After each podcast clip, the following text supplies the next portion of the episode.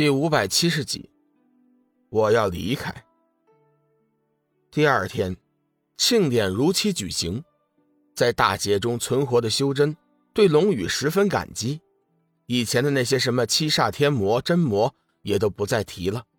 整个大典气氛十分融洽，而且因为有明皇做客，众人更是激动不已。毕竟，众修真还是第一次看到。三界以外的上位者，感觉十分的惊奇。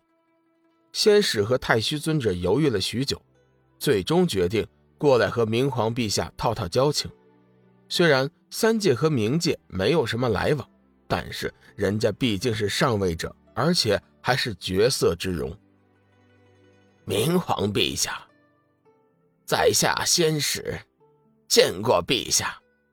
两人走上前，恭敬的见礼。明皇看都不看一眼，冷哼一声：“哼，我冥界和三界一向没有什么往来，这次前来修真界封印魔界通道，完全是看在小雨的面子上。你们用不着和我套交情。明皇毕竟是一界之主，天生傲骨，哪里会看得起两位仙人散仙呢？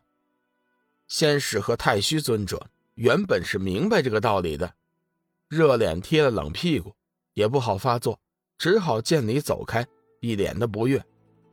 两人走后，明皇陛下道：“小雨，这两个人留下来对你来说，迟早是祸害，不如我帮你解决了算了。”龙宇摇了摇头：“哼，不用，我自己会处理的。对了，明皇陛下，你打算什么时候回去冥界？”明皇白了龙宇一眼，什么意思？过河拆桥吗？刚帮你解决了大难题，你现在就要赶我走吗？龙宇急忙解释：“哈哈，明皇陛下误会了，我不是那个意思。如今修真界天下太平，我还有许多的事情要去做。今日庆典一完，明日我便要离开修真界了。”明皇微微一笑：“哦，原来是这样啊。”也好，过了今天，明日我也便返回冥界。上次出来的时候，因为惦记着你的事情，冥王那边的势力并没有肃清。这次回去，正好重新整合一下冥界的各方势力。对了，你有什么打算吗？明皇笑着问道。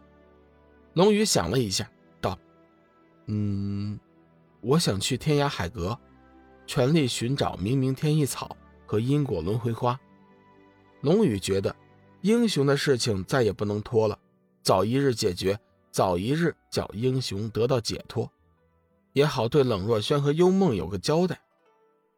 话说回来，幽梦和英雄究竟是什么关系？直到现在他还不知道。有机会的话，他想找幽梦好好谈谈。庆典结束之后，休息了一个晚上，一大清早。明皇就来和龙宇告辞，小雨，我们就此分别吧。以后如果有了解决不了的麻烦，尽管来找我，我会倾力帮助你的。龙宇点了点头，嗯，这次的事情真的是要多谢你了，有机会我会报答你的。啊，真的呀？那如果你真要报答我，你就帮我。明皇本来是想说。如果你想报答我，那就帮我按摩。但是话到嘴边又咽了回去，毕竟人家老婆还在身边呢。不过龙宇却已经明白了他的意思，脸色不免显得有些尴尬。小玉作为女人，自然就比较敏感，看到两人的样子似乎是有些暧昧。不过她也没有多想，对于龙宇，她是百分百的信任。退一步说。龙宇和明皇之间真有什么的话，小玉也不会去在乎。虽然爱情是自私的，但是她知道，自己的男人是个不平凡的盖世英雄，注定他将会有很多的女人。小玉坚信，不管龙宇有多少女人，但是他始终是小玉的唯一。他在龙宇心中的地位是没人能撼动的。爱，有时候。其实也需要宽容和大度。小雨，我走了，记住了，不管遇到什么麻烦，我都会支持你的，一定来找我啊！明皇留下一句话，身影随即就凭空消失了。小玉欣慰的笑了笑，哼哼，小雨，你能结识到明皇这样的朋友，我真的为你感到高兴呢。说实话，这几天小玉和明皇相处的不错，从谈话中可以看出，明皇对龙宇很在乎。两人虽然没有男女之情，但是他能看出，明皇对龙宇的关心是认真的，是出自内心的。随后，龙宇向会盟弟子正式宣布了自己要辞去盟主的消息。会盟弟子的反应不一，有点惋惜，有点不舍，有的则是暗中高兴。比如说，鬼门、魔门、邪道一脉就显得比较高兴。说实话，当初联盟。他们就显得极不情愿。若不是先使半威胁半邀请，邪道铁定不来。